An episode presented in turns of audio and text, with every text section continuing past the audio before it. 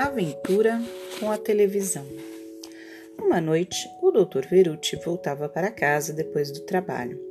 Esse Dr. Verucci era um empregado, talvez dos correios, mas também podia ser um dentista. Podemos fazer dele tudo o que quisermos. Vamos lhe dar um bigode? Barba? Muito bem, barba e bigode. Tentemos imaginar também como ele está vestido, como anda, como fala. Neste momento está falando sozinho. Escutemos escondidos. Para casa, para casa finalmente. Lar doce lar. Não dá mais, estou mesmo cansado. E ainda por cima, essa confusão, esse trânsito. Agora eu entro, fecho a porta, senhoras e senhores, passar bem, todos para fora. Quando fecho a porta de casa, o mundo inteiro tem que ficar do lado de fora. Isso, pelo menos, eu posso fazer, ora. Agora sim, sozinho, finalmente sozinho. Que beleza! Primeiro, adeus gravata. Segundo, chinelos. Terceiro, ligar a televisão. Quarto, poltrona, banquinho para os pés, cigarros. Ah, agora estou bem e principalmente sozinho, só. Mas quem é você? De onde saiu?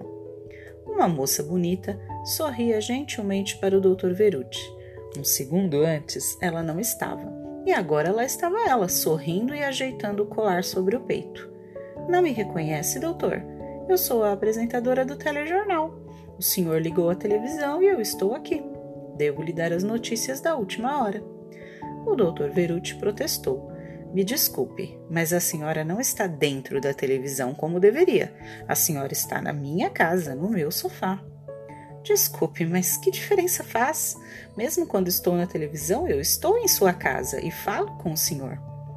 Mas como você chegou aqui? Eu não notei. Escute, você não entrou escondida, entrou? Ora, não pense bobagem. Quer as notícias do jornal ou não? O Dr. Verucci se conformou. Não estou de todo convencido, mas enfim, pode falar.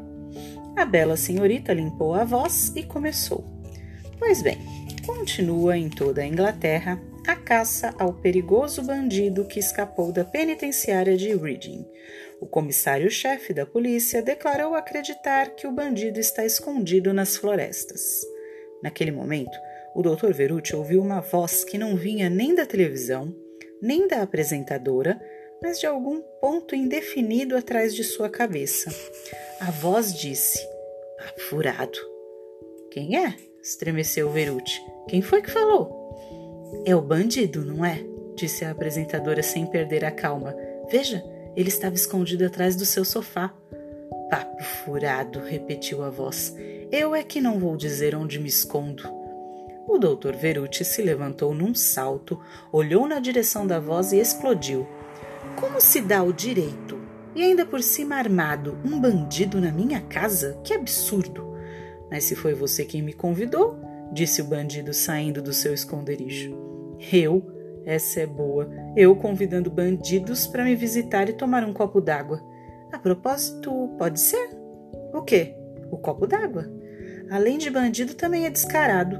Em primeiro lugar, declaro que não o conheço e que o senhor está aqui contra a minha vontade. Você, senhorita, é testemunha. Não, doutor Verucci, disse a apresentadora. Eu não posso testemunhar como o senhor deseja. Foi o senhor que ligou a televisão. Ah, porque o bandido também. Claro, ele entrou em sua casa pela televisão, como eu. Afinal, disse o bandido, vai me oferecer o copo d'água ou não? Ora, mas é claro, falou o doutor Verucci. Venha, acomode-se, sinta-se em casa. Agora compreendi que eu aqui não sou ninguém.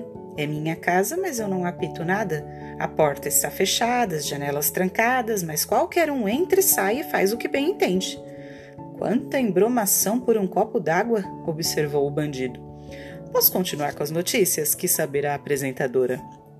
E Verucci, por que não? Estou curioso para ver como essa história vai terminar. A senhorita retomou o tom impessoal das apresentadoras e anunciou. O general Bolo, comandante das tropas semânticas, declarou que retomará em breve a ofensiva contra a República da Planávia e que a guerra não acabará antes do Natal. Isso não está de todo exato. disse uma nova voz, ao mesmo tempo em que as portas de um armário se escancaravam com violência. Novo susto do Dr. Verucci. Como? Ah, quero dizer, o senhor é o general Bolo, não é? E o que estava fazendo naquele armário? Nada que lhe interesse, respondeu o general. Certo, mas assim mesmo eu quero ver, disse Verucci levando a cabo o que acabara de dizer. Bombas. Bombas no meu armário. No meu armário. Eu só queria saber o que é que eu tenho a ver com a sua guerra. O general Bolo sorriu com desdém. O meu dever, caro senhor, é comandar as tropas semânticas e ocupar o território da Planávia, e não responder às suas perguntas. Estava dizendo aqui a senhorita que a minha declaração foi mal compreendida. As minhas palavras exatas foram essas: A guerra terminará antes do Natal, porque eu destruirei todos os planavianos, um por um. Reduzirei suas cidades a cinzas seus campos serão transformados em desertos. Neste ponto, o bandido tomou a palavra. Vejam só isso, quanta gentileza! E a mim, um pobre ladrãozinho de estrada, perseguem por toda a Inglaterra. Gostaria de saber qual de nós dois é o verdadeiro bandido. Já eu, berrou o Dr. Verucci, gostaria de saber quando todos vocês vão dar o fora. Você, cara senhorita, e você, senhor bandido, e você, senhor general. Esta é a minha casa e eu quero ficar sozinho. O que vocês fazem e o que vocês dizem não me interessa, mas eu vou encontrar um jeito de pôr todos para fora. Vou chamar a polícia e denunciá-los por invasão de domicílio. Está bem assim? E ligo também para o exército, que está aí para isso. E também para a guarda civil, os bombeiros. Quero ver se não sou eu quem manda na minha casa. Ora, se quero.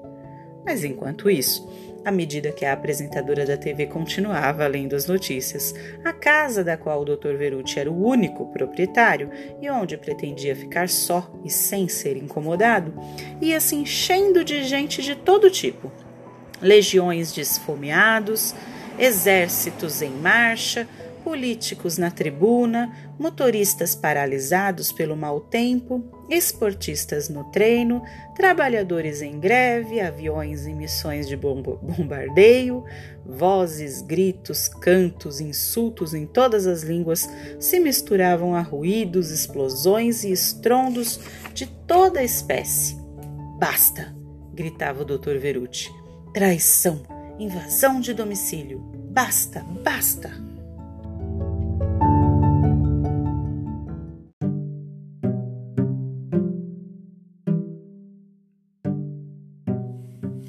Primeiro final. De repente, ouviu-se um enérgico toque de campainha. Quem é? A força pública. Graças aos céus era a polícia, que tinha sido chamada por um vizinho assustado com as explosões. Todos parados, mãos ao alto, documentos. Obrigado, suspirou o Dr. Verucci, desabando em seu amado sofá. Obrigado. Levem todo mundo embora. Não quero ver nenhum deles aqui. São todos suspeitos. A senhorita também? Ela também. Não tinha nenhum direito de trazer esse caos para minha casa. Perfeitamente, doutor Verucci, disse o chefe de polícia. O senhor tem direito à sua vida privada. Vou levar todos em cana. Quer que também lhe faça um café? Obrigado, eu mesmo faço, mas sem cafeína. Do contrário, não consigo dormir.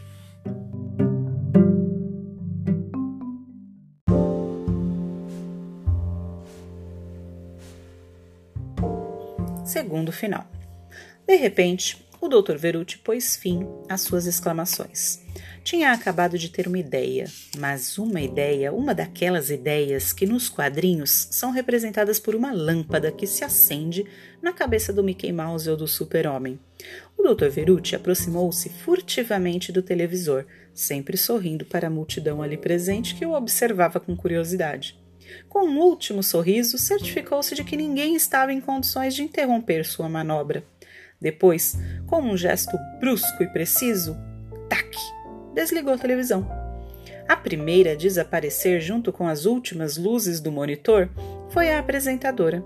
Em seguida, um após o outro, sumiram bandidos e generais, cantores e atletas, exércitos e povos. Simples, não?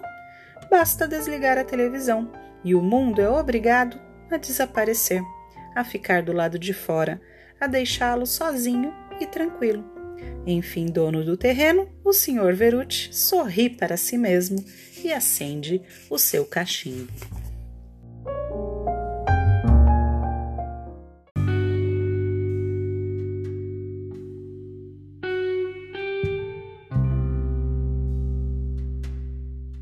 Terceiro final.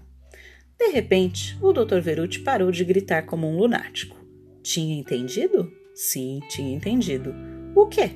Que não basta fechar a porta da casa para deixar do lado de fora o mundo, as pessoas, suas dores, os seus problemas. Que ninguém pode realmente desfrutar as alegrias da vida quando sabe, e basta uma televisão para saber, que há alguém que chora, sofre ou morre, próximo ou distante mas sempre neste mundo que é o mesmo para todos, a nossa casa comum.